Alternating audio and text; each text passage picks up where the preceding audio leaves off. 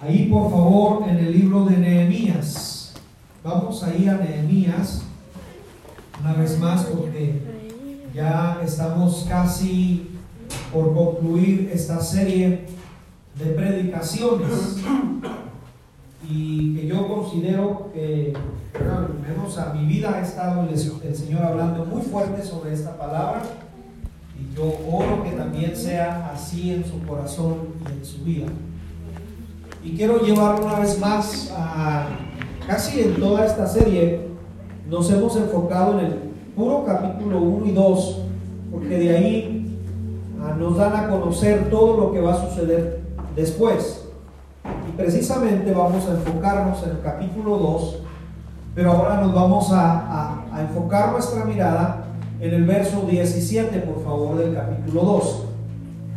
La vez pasada dijimos que Nehemías era un hombre con visión, misma que no les compartió, sino que dijo yo no les compartí lo que Dios me había dicho todavía. Primero lo que él les compartió fue la misión, cómo lo harían. Y precisamente hoy vamos a estar viendo cuál era la misión de este hombre y cuál es la misión de la iglesia en este tiempo. Nehemías capítulo 2, verso 17. Cuando ya lo tenga, por favor me indica con un fuerte amén. Verso 17 dice, les dije pues, fíjese bien cada palabra y frase que, porque la vamos a desmenuzar. Les dije pues, vosotros veis el mal en el que estamos. Abre el panorama, ve, cómo estamos. Que Jerusalén está desierta y sus puertas consumidas por el fuego. Y aquí viene la misión. ¿Cómo lo vamos a hacer? Venid, edifiquemos el muro de Jerusalén. Ah, pero también que tu corazón ya no esté más en oprobio, en tristeza. Fíjate bien cómo les está diciendo la misión. ¿En qué consiste, hermano judío? Le dijo la misión. Consiste en que venga. Consiste en que estemos listos para trabajar. ¿Cuántos están listos? Consiste en que edifiquemos. Es decir, aquí no es de flojos. Aquí vamos a trabajar. Y luego, después de que ya estemos, ya estemos edificando, quiero también encargarles algo. La actitud. Ya no estén más en oprobio. O sea, ya ese tiempo ya pasó. Sí, está destruida, sí, vimos mucho mal, pero viene un nuevo tiempo de parte de Dios. Sí, entonces, en otras palabras, este hombre está diciendo esto a toda esta gente. ¿Puede tomar su lugar, por favor? Yo quiero agradecerle a usted por acompañarnos en hacer este viaje con Nehemías. Próxima semana vamos a estar terminando esta serie de predicaciones. Cuatro o cinco, no lo sé, ya se fue número de predicaciones. Pero yo lo quiero, yo quiero felicitar porque eh, llevamos a cabo esta serie de predicaciones en Facebook Live y luego la seguimos presencial. Interesante, ¿no? O sea, no sabe lo que va a suceder el día de mañana. ¿Quién sabe si mañana ya esté predicando en el cielo usted? no sabe uno qué pueda suceder. Por eso tenemos que estar listos para todo, pero yo le quiero agradecer porque nos hemos aventado un buen viaje usted y yo. Allá Estamos hablando de Nehemías en el año 446 antes de Cristo aproximadamente. Este hombre llamado Nehemías que tenía y que nació en un tiempo específico. También nació para una generación en específico. Y también Dios le permitió hacer una designación en específico. Fíjate cómo Dios es así bien, así con cada uno. Por eso es que cuando tú quieres copiarle a alguien, no te va a salir, porque Dios te hizo original a ti. Y las cosas que hagas es original. Qué bueno que podemos ver ejemplos en otros lados y, y manejarnos como aquellos lo hacen. Qué bueno, gracias a Dios por ello. Pero Dios te hizo original. Y te hizo para un tiempo específico, para una generación específica y para una designación específica.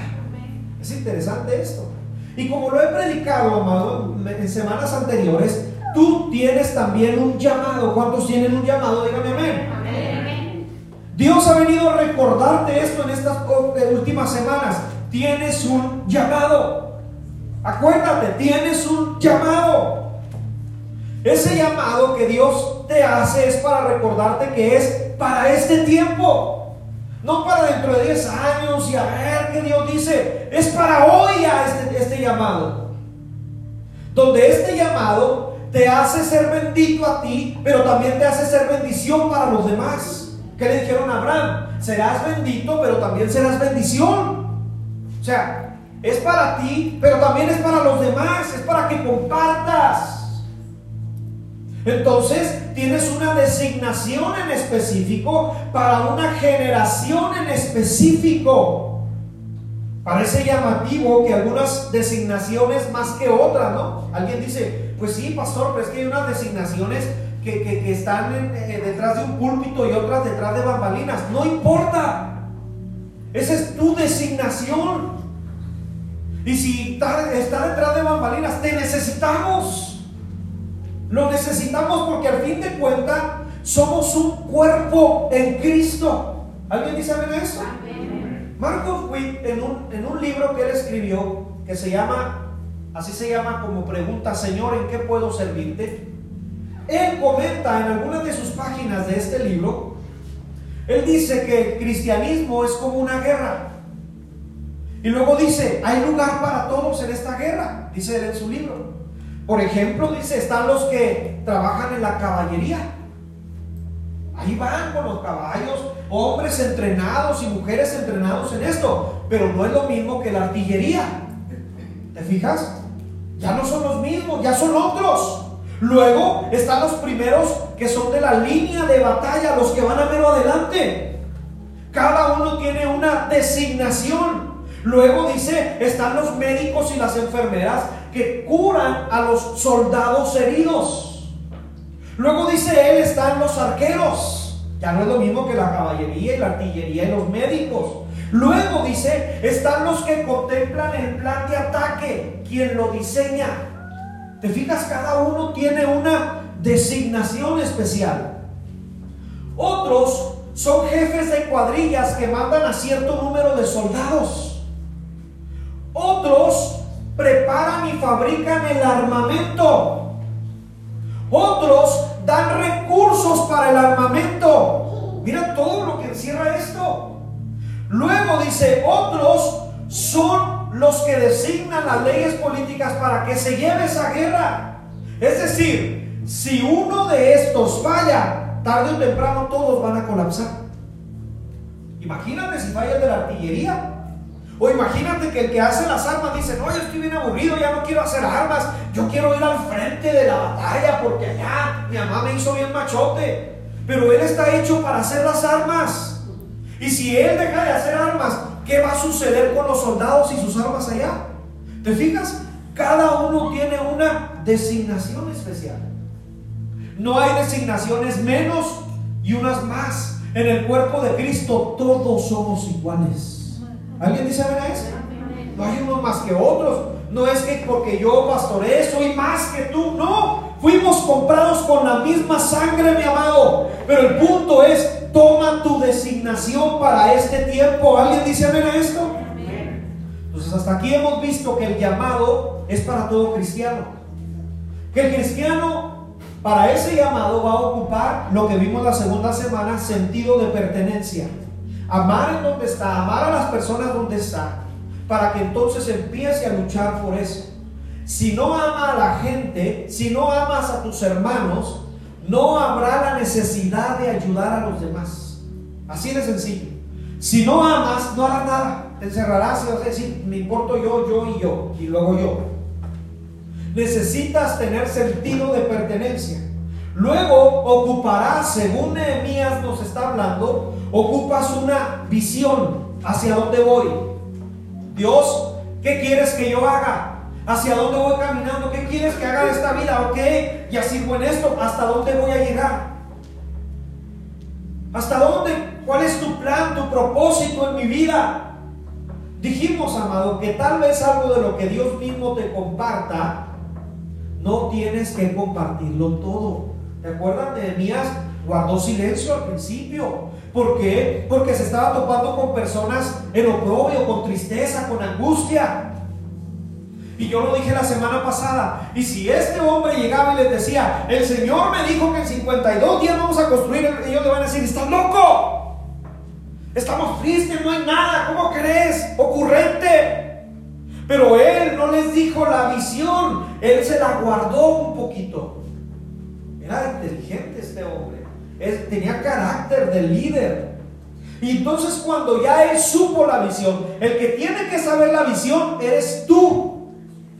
Por eso como iglesia, amado, cada año tenemos que compartir la visión para que sepan hacia dónde vamos. ¿Qué vamos a hacer, pastor, este año? ¿Hacia dónde vamos? ¿Qué queremos cumplir? ¿Hacia dónde queremos llegar? Y entonces, cuando tú ya sabes la visión, entonces también viene la misión. Digo conmigo fuerte, misión. misión. La misión es cómo lo voy a hacer. La visión es a dónde llegaré. No, pues yo estoy pensando hacer esto en este año. Ok, ¿cómo lo vas a hacer? Cuando una persona de tu familia, alguien se te acerca y te diga, sabes de que yo tengo muchas ganas de estudiar y de prepararme a hacer esto, tiene visión. Ahora dile, siéntate con él y dile, ok, dime cómo lo vas a hacer. No, pues estaba, no, no estaba pensando, dime cómo. ¿Cuándo entras? ¿Ya investigaste? ¿Ya pusiste esto? ¿Ya, ya entraste? ¿Ya empezaste a juntar dinero? ¿Te fijas? Tienes que confrontar a la gente, porque la gente está llena de planes y proyectos que no son llevados a cabo. Pero cuando tú te sientas y le dices, ok, así lo voy a hacer, entonces ya tengo el cómo. Nehemías capítulo 17, tú lo leíste conmigo. Les digo, pues vosotros veis el mal en que estamos, que Jerusalén está desierta, sus puertas están consumidas en fuego. Vengan, edifiquemos el muro de Jerusalén y no estemos más en oprobio. ¿Cómo de un verso, amado, de la escritura nos enseña tanto? Un solo verso de la palabra de nuestro Dios nos enseña mucho. Y básicamente este verso 17 nos enseña la misión de Nehemías. ¿Cómo lo haremos? Nehemías, amado, sin ser un psicólogo, sin ser un sociólogo, para tener autoridad, para mover a las masas, él los mueve. ¿Sabes por qué los mueve? Sin ser sociólogo, psicólogo y, les empezó a poner tarjetitas por aquí, por allá y comerciales. No, no, no, no, no, no lo tuvo que hacer. Porque cuando Dios escoge a alguien, grábate esto, ¿eh? Cuando Dios escoge a alguien, a esa persona le va a dar sabiduría. Esta no la compras en ningún lado. ¿eh? Aquí en la tierra no la vas a conseguir. Aquí en la tierra vas a conseguir conocimiento, pero no vas a encontrar la sabiduría que viene de lo alto solamente. El pastor Caramillo predicó el 31 de enero. ¿Recuerda qué buen mensaje? Santiago 1.5. Si alguno está falto de sabiduría, fíjense bien para los que ponemos pretextos. No, es que yo no aprendo nada. No, es que yo no sirvo para nada. Eso de la boca, por favor. Ya.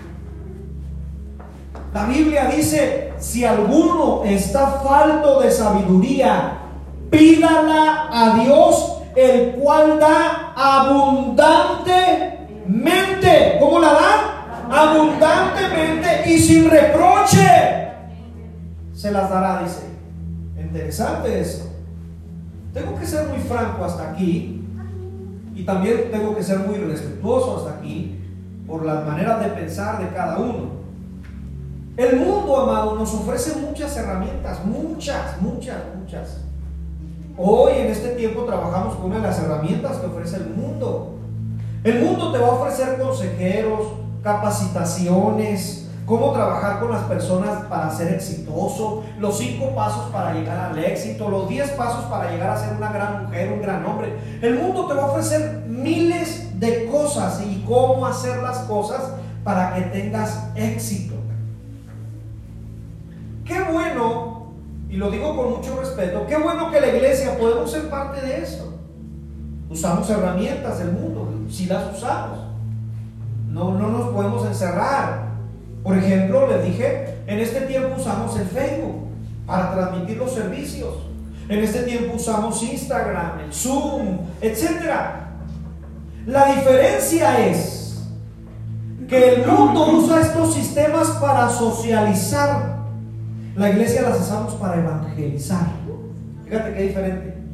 El mundo las usa para socializar. Tú y yo las usamos para que la palabra penetre hasta, hasta dentro de los corazones. O sea, no es lo mismo el mundo que la iglesia, para que me entiendas. No podemos traer el mundo a la iglesia y decir, bueno, pues aquí no. Nosotros le damos un toque divino a las cosas. ¿Alguien me está entendiendo, verdad? Mientras el mundo usa sistemas para depravaciones sexuales, la iglesia realizamos videos que bendigan y hagan a las personas santas en Cristo Jesús. Esa es la diferencia. Es decir, no podemos como iglesia trabajar o laborar como una institución de este mundo. No se puede, amado. Yo no puedo decirle, pues yo soy el supervisor y luego está la supervisora y luego está el jefe de línea y está este. No, Qué bueno que hay esos nombres para acomodar y designar. Qué padre, qué bueno. Pero aquí la sabiduría viene de lo alto, que es mucho mejor. Y entonces no nos manejamos por lo que vemos, sino por lo que no vemos. ¿Alguien dice amén en esta mañana? Amén, aleluya. Esa es la diferencia, amado. Porque mientras el mundo dice tranza y avanzas, la iglesia decimos ser rectos y vamos a avanzar. Esa es la diferencia. El, hombre que estaba arreglándonos los papeles del terreno hace años atrás, que ya está en la presencia de Dios porque aceptó a Cristo en su corazón antes de morir, muy francamente nos dijo a mi esposa y a mí, mire, si ustedes fueran otras personas, yo desde cuándo les hubiera arreglado haciendo tranzas, pero sé que ustedes no las hacen. Y luego nos dijo, ¿o sí? Esperando a ver qué respuesta. A ver si el pastor y la pastora le decíamos, pues ahí va, ahí va debajo del agua. ¿Ah?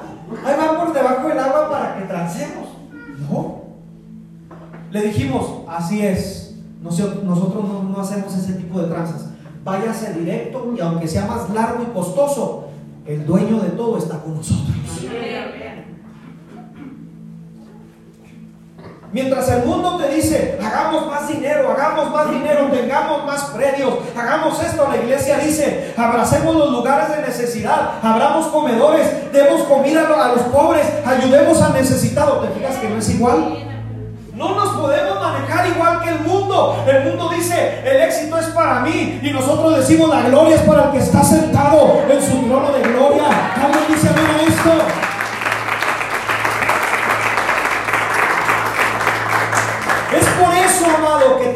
Recordar que número uno estamos listos. ¿Cuántos están listos? Dígame amén. Recuerda entonces que cuando estés listo, no es en tus fuerzas.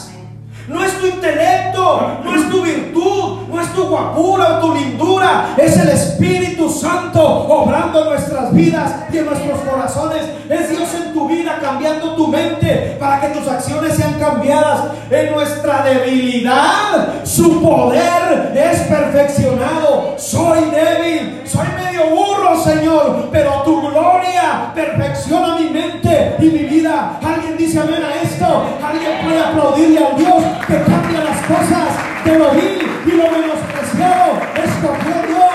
Aleluya. Por eso, amado, como Dios ya te hizo un llamado, dile, Señor, ocupo sabiduría. Necesito sabiduría. Porque si quiero manejarme con los intereses del mundo, no se va a poder. Ahora, Nehemías, amado, que tengo que avanzar.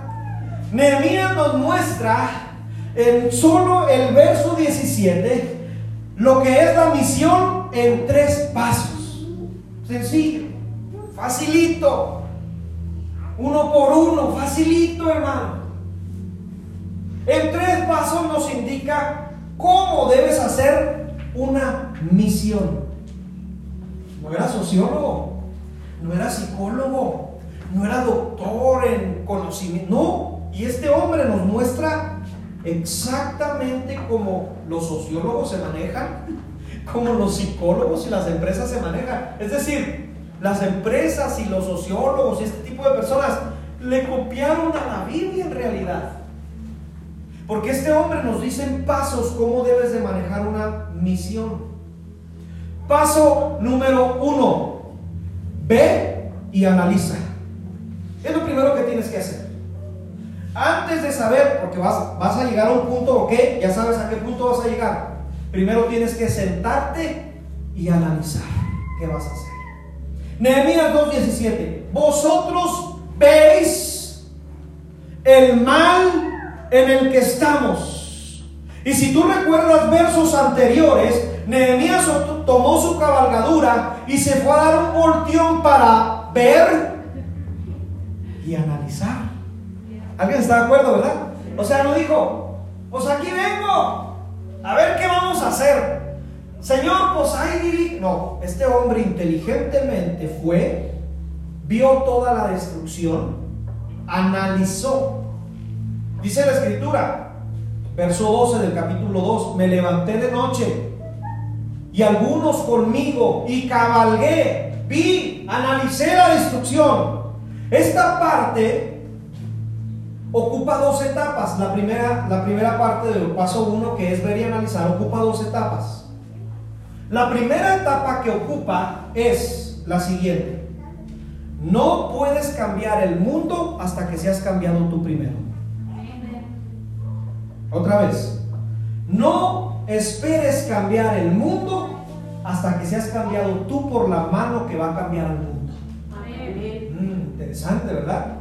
Salmo 139, 23. Examíname, oh Dios, y conoce mi corazón Pruébame y conoce mis pensamientos y ve si en mí hay camino de perversidad. Y guíame. Guíame en el camino eterno.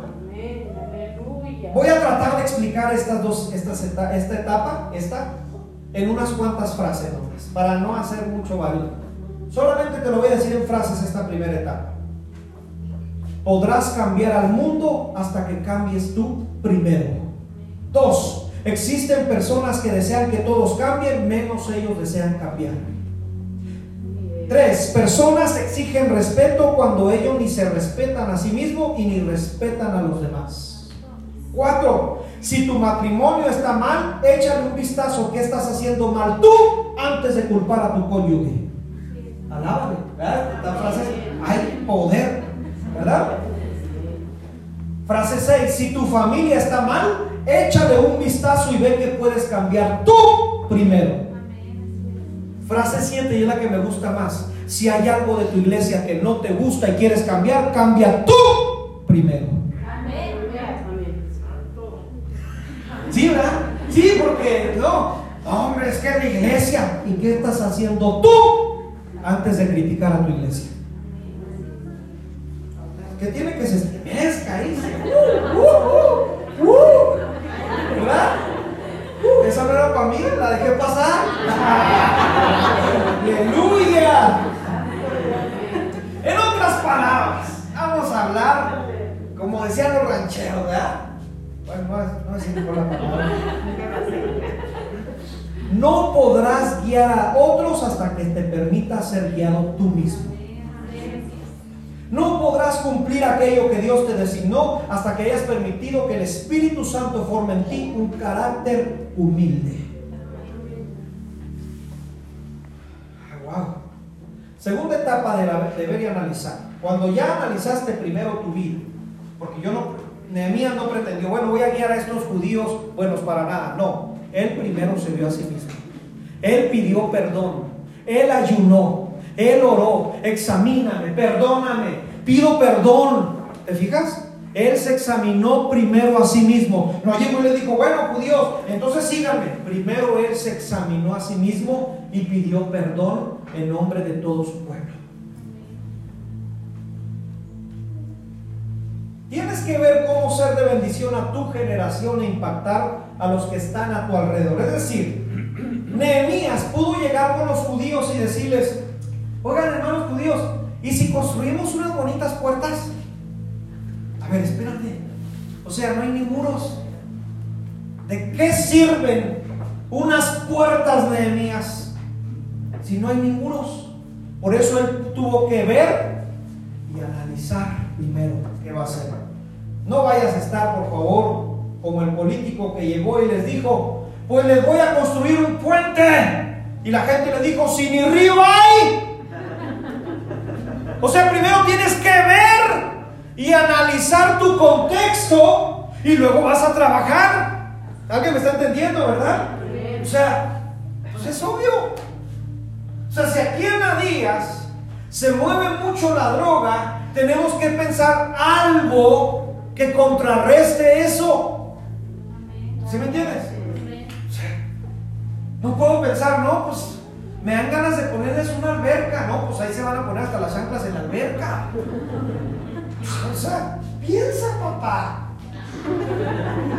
Sí, ¿verdad? O sea, tienes que ver, pasearte, escuchar a la gente, sus necesidades el compañero de tu trabajo, qué le está sucediendo. Mientras no sepas qué le está sucediendo, no puedes pretender llegar y sacar el demonio. Tienes que sentarte, tomarte un café y decirle, ¿cómo estás? Y ves que la gente sola te suelta toda la sopa. No, pues me está pasando esto, esto, esto. Ah, es que Dios me ha estado ministrando que yo creo que voy por el lado de ser consejero. Ok, siéntate con las personas, Ve tu contexto, analiza lo que Dios puede hacer con esas vidas y con esos corazones. ¿Cómo están las personas en el área que laboras? ¿Qué dicen? ¿Qué creen? ¿Qué es lo que pasa? Tienes que saber el contexto en el cual te estás moviendo. En otras palabras, es acercarte a la necesidad. Jesús iba por las calles, tú no lo ves adentro siempre de las iglesias, enseñe, enseñe, enseñe, enseñe. De pronto aparece en un que otro pasaje, pero él andaba donde estaba la necesidad. Uh, este es pecador porque se sienta con puras prostitutas y con puros publicanos. Es que los, los enfermos son los que tienen necesidad, les dijo Jesús. Yo vengo a los que necesitan. Hay gente que cree que no necesita. Ok, yo voy a los que necesitan. ¿Cómo está el joven que ves todos los días que te limpia el vidrio en el semáforo? ¿Le has preguntado? Para saber cuál es tu contexto, lo que te rodea. ¿Has visto la percepción de la gente en tu calle? ¿Cómo están? ¿Cómo se sienten respecto a una pandemia, respecto a esto? No es que yo no hablo con nadie. Tienes que analizar hasta dónde Satanás ha entrado y ha destruido para entonces trabajar. O sea, este Nehemías es, yo estoy impresionado con este hombre. Es inteligente, primero analiza. Recuérdate, ya tienes la visión, pero necesitas analizar cómo lo vas a hacer. Aquel que va a construir una torre, primero si no se sienta y calcula los gastos, o sea, la Biblia misma nos enseña, amado, cómo tenemos que hacer las cosas. Analiza el daño que el mundo ha hecho en el corazón de las personas. Te pongo un ejemplo rápido de esto. Va Jesús llegando a Jericó y un ciego le empieza a gritar, Jesús, hijo de David, ten misericordia. Y entonces ya lo callan, lo detienen y todo a fin de cuentas se ve con Jesús. Y Jesús le hace una pregunta que parece ilógica, pero no lo es. Lo llevan al ciego de la mano. Y Jesús le pregunta, ¿qué quieres? Que te haga. Y usted dice, ay Jesús, o sea, pero es que hay veces que la gente, amado, está tan atada que no quiere ser desatada. Por eso tienes que platicar con ellos. Por eso, a ver si no me meto. Hay veces que hay personas que te piden que los visites y vas vamos a orar por ti, mira, y ya tú analizas, te platica, no, pues estoy viviendo esto, que lo que yo siempre les digo a toda la gente, pues eso si no me quiere invitar, pues ni modo, le sigo echándome los elotes solo, con mi esposa obviamente, ¿verdad? y mis hijas, pero cuando voy a una casa y me dicen esto y esto y está pasando esto, yo digo, lo primero que tienes que hacer es arrepiéntete. Arrepiéntete. Y la gente no le gusta escuchar eso. La gente hoy le gusta escuchar, Dios te va a dar esto, Dios te va a dar aquello, Dios te va a sorprender, Dios te va a abrir las ventanas. Y así es, así es Dios. Pero primero tienes que confrontar el corazón. Cuando una persona te está invite invite, invite, y en otras palabras te quita el tiempo porque está dando vueltas donde mismo, Entonces ella dile, Señor, te la entrego porque estoy perdiendo mi tiempo. En serio, ¿eh? Estoy perdiendo mi tiempo porque hay gente que está ciega y por eso Jesús pregunta, ¿qué quieres que te haga? Porque tal vez la contestación del ciego hubiera dicho, pues quiero dinero. No, pues entonces vete y pégale al gordo. Ah, pues sí. Pero ya le dijo, no, Señor, quiero ser sano. Ah. Entonces tienes que conocer tu contexto, qué es lo que está sucediendo a tu alrededor, para entonces cumplir la misión. Ese es el paso número uno. Necesitas ver y analizar. Paso número dos. Les dice Nehemías, vengan y edifiquemos. Para una misión siempre vas a necesitar colaboradores. Aquí en el cuerpo de Cristo no existen los llaneros solitarios o no deberían existir los llaneros solitarios. No, yo puedo solo. No, yo me las arreglo solo. Yo en el nombre de Cristo no me tengo que juntar ni acoplar con ninguno de los pecadores de puertas de Sion. Yo solo. Hasta ahora, amado, no he visto a un hombre alguno que logre impactar a una generación sin tener colaboradores. El ejemplo más grande lo tenemos en Jesús. En cuanto llegó y empezó su ministerio, le dijo al primero, ven, sígueme. Al segundo, ven, sígueme. Al tercero, ven, sígueme. Dejen sus redes y síganme. Se hizo de colaboradores. Si tú crees, amado, que tu vida cristiana podrá ser bendecida como llanero solitario, te tengo una muy mala noticia. No deberías ser cristiano, te hubieras hecho monje. ¿Sí? ¿Qué, hacían los monjes? Se iban al desierto a vivir solos. Era lo que hacían. Cuando lees la historia de la iglesia cristiana, los monjes lo que empezaron, monje significa solitario. Entonces, si quieres estar solo, renuncia al cristianismo y vete a ser monje allá al cerro. Allá te veremos con tu lumbre y haciendo tus cosas, ¿verdad? Ya, buscando a Dios y ayudando. Este cristianismo se trata de un cuerpo en Cristo Jesús. El cristianismo se trata de coinonía, unidad, de confraternizar, de hacer amistades, de hacer amigos, de hacer conexiones divinas. De eso se trata el cristianismo. Jesús se acercó a sus doce y les dijo, síganme. Estos colaboradores, amado, que te van a Dios a poner a tu alrededor, necesitas ser gente comprometida. Tus colaboradores que Dios te va a poner necesitas ser gente comprometida con Dios, con su líder y con el proyecto que vas a hacer. Otra vez, necesitas ser gente comprometida con Dios primero, contigo y luego con el proyecto que vas a hacer. Si la gente no abraza la visión, de nada va a servir. Necesita siempre colaboradores. ¿Alguien está conmigo aquí? Tengo que avanzar. Paso número 3. Fíjate también lo que dice Nehemías. Entonces les declaré, verso 18, cómo la mano de mi Dios había sido bueno sobre mí. Y también les declaré lo que el rey me había dicho. Paso número 3. Para cumplir una misión necesitas recursos. Diga conmigo fuerte, recursos.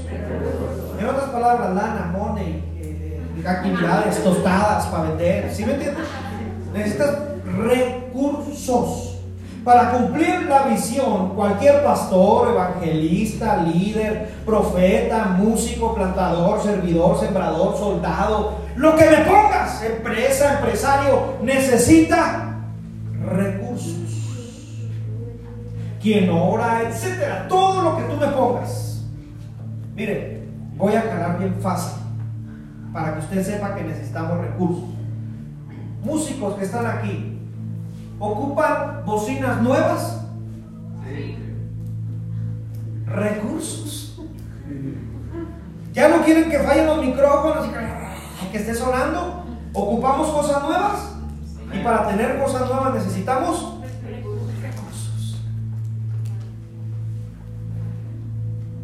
Ahora, yo te tengo una buena noticia en este aspecto, ¿eh? aquí en este aspecto de los recursos. Lo dije la semana, creo, pasada o antepasada. Dios no checa tu cuenta de cheques. Si la cuenta hasta él se va para atrás. Está bien mal.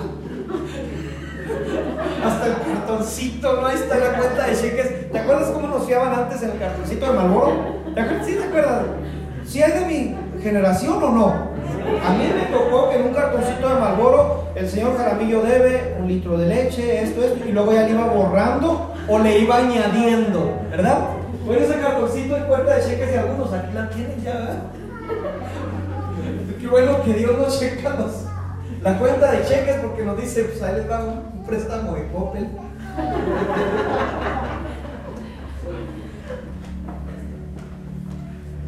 Cuando necesitas recursos, lo primero que tienes que hacer es ser un hombre y una mujer de fe. Aventarte por fe. No por feria, ¿eh? Por fe, ¿sí? Esa vez que, que traigo alusión, esa ocasión que empezamos a arreglar los papeles del terreno, llegamos con el licenciado y me dijo, pues señor Caramillo, en tanto está arreglado, ¿cuánto me va a dejar de anticipo? Le dijo, pues, pues traemos como unos 700, 800 pero Ok, va a ser tanto de la arreglada de los papeles, se los dejamos, firmamos, firmé como responsable de que íbamos a pagar. Cuando salimos de ahí me dijo mi esposa, perfecto mi amor, muy bien. ¿Y cómo le vamos a hacer si no hay dinero? Le dije, Dios. Tú te tienes que lanzar por fe. Porque si Él está en medio, Él te va a responder. ¿Cómo? ¿Quién sabe? ¿Dónde? No sé. ¿Con quién? Tampoco sé. Él tiene siervos aquí, tiene siervos allá, tiene reyes aquí, tiene reinas allá. Al fin de cuentas ellos te van a contactar, porque así sucedió en aquel día. Cuando no teníamos el dinero, amado, le entró una llamada a mi esposa y le dijeron, disculpe, entró una llamada de su teléfono a mi teléfono. Y la persona le dijo, perdón, y mi esposa le dijo, no, yo no he hecho ninguna llamada de este teléfono. Ah, ok, disculpe, es que pues aquí yo tengo su número. Y luego colgó. Y luego al ratito volvió a marcar y dijo, oiga, disculpe, ¿pues usted es la pastora Yuli? Sí, ah, pues soy el hermano tal. Ah, hermano, ¿qué onda? Pues es que entró ya una llamada de tu celular, pastora Yuli, a mi celular. Le dijo mi esposa, yo aquí tengo y no me aparece ninguna llamada. Y luego le dijo este hombre, aleluya, haciendo la presencia de Dios. Le dijo este hombre, yo estaba trabajando y Dios me puso bendecir a puertas de Sion.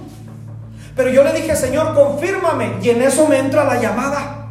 Ay, caray. Le dijo mi esposa, pero usted puede checar, hermano. Yo no tengo registrado ninguna llamada. O sea, hasta Dios tiene trabajadores en Telcel por nosotros. Aleluya. Sí, sí me está entendiendo, ¿verdad? Sí es Dios. Te va a sorprender. Y entonces no sé quién le hizo la llamada cuchillo parado. No lo sé, hermano. Pero era el número de mi esposa y le dijo, Dios me está confirmando que son ustedes. Así que en la tarde me esperan porque les voy a llevar un sobre de lo que Dios me dijo que les llevara. Y era exacto lo que necesitábamos para pagar la papelería. Dios ya tiene el cheque firmado. Solamente tienes que lanzarte en fe en Cristo Jesús.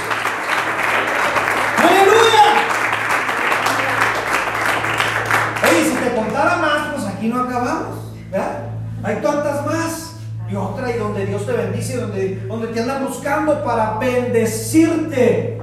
Porque Dios, porque Dios sabe que ocupamos de recursos, pero yo te vengo a recordar que Él es el dueño del oro y de la plata también y de todo lo que ves. Así que Él puede mover cualquier corazón para que nosotros empezamos a producir, a producir para cumplir la misión por la cual Él te ha ordenado hacer.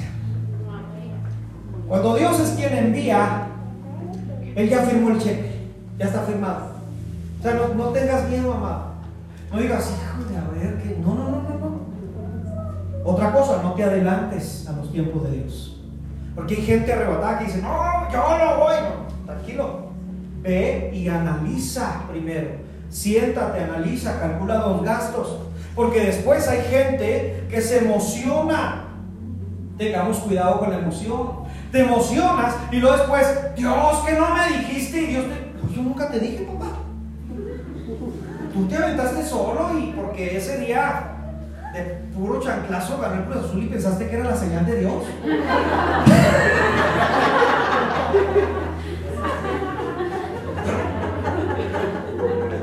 Pobre los Cruz Azul. Ayer me dijeron, ya no ves a la iglesia porque ya nos cae.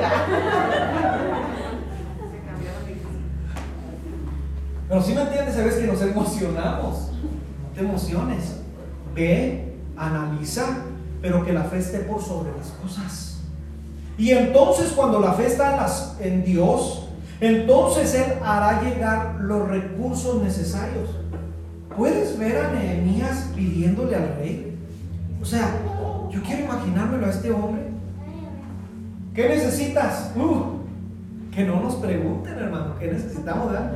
Hace unos días atrás me preguntaron, Pastor, ¿qué necesita? Chiquito. Por dentro, déjame, te hago la lista, chiquito. Aleluya. Así es Dios. Te pregunta, ¿qué, ¿qué, ocupas? Y entonces tú tienes que ser específico. Esto, esto, esto, Dios, esto. Vean Nehemías muy inteligentemente. Como voy a otro lado, voy a ocupar un ejército. Porque si no me van a robar la madera que le voy a pedir. Inteligente el hombre. Ocupo, eh, ocupo cartas. ¿Para qué ocupas cartas? Para que los gobernadores me abran puertas. ¿Te fijas cómo es Dios? Dios es un Dios estratégico que le da sabiduría a sus siervos. Yo quiero preguntar cuántos ocupan sabiduría de lo alto, dígame. Esta sabiduría solamente proviene de Dios. Cuando tienes el llamado, tengo que terminar, tienes sentido de pertenencia, tienes visión y Él te va a guiar a hacer la misión. Paso número uno, ve y analiza. Paso número dos, ¿alguien lo puede recordar el paso número dos? Necesitas colaboradores, vengan y edifiquemos. Paso número tres, necesito recursos. Y entonces Nehemías les dice, les declaré como la mano de mi Dios había sido bueno sobre mí, y así mismo las palabras que el rey me había dicho. Y dijeron, ya cuando les dice la misión, ya cuando les dijo la misión, entonces dijeron todos, ¿puede abrir su Biblia por favor para ya casi por concluir? En Nehemías 2, 18, por favor. Nehemías 2, 18. Entonces les declaré como la mano de mi Dios había sido bueno conmigo, o sea, los recursos, y así mismo las palabras que el rey me había dicho. Y dijeron, ya cuando sabe la misión la iglesia, entonces la iglesia dice, lean conmigo esa frase, levantémonos y edifiquemos y así esforzaron sus manos. En otras palabras, Nehemías, estamos listos. Yo quiero preguntar a puertas de Sion, ¿estamos listos? Tenemos al Dios que pone los recursos, tenemos al Dios que nos ha permitido analizar. Ahora, puertas de Sion, levantémonos en el nombre de Jesús y empecemos a hacer la labor para este tiempo que Él nos ha de permitir hacer. ¿Alguien dice amén a esto? ¿Alguien puede aplaudir fuerte en esta mañana y decir gracias a Dios?